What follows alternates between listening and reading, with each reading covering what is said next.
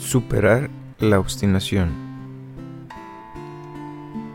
Así es que nuestras dificultades, creemos, son básicamente producto de nosotros mismos. Surgen de nosotros, y el alcohólico es un ejemplo extremo de la obstinación desbocada, aunque él piense que no es así. Por encima de todo, nosotros los alcohólicos tenemos que librarnos de ese egoísmo tenemos que hacerlo o nos mata. Alcohólicos Anónimos, página 62.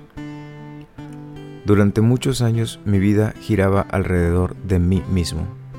Estaba consumido por el ego en todas sus formas.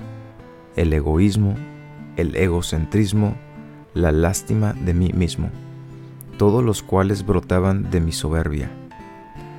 Hoy, mediante la comunidad de Alcohólicos Anónimos, se me ha regalado la oportunidad de practicar los pasos y las tradiciones en mi vida diaria.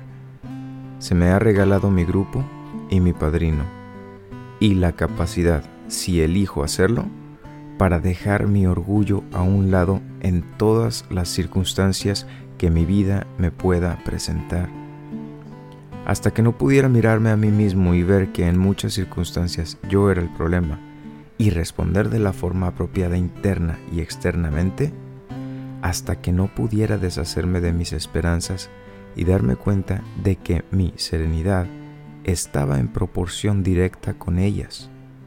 No podría experimentar la serenidad y la sana sobriedad.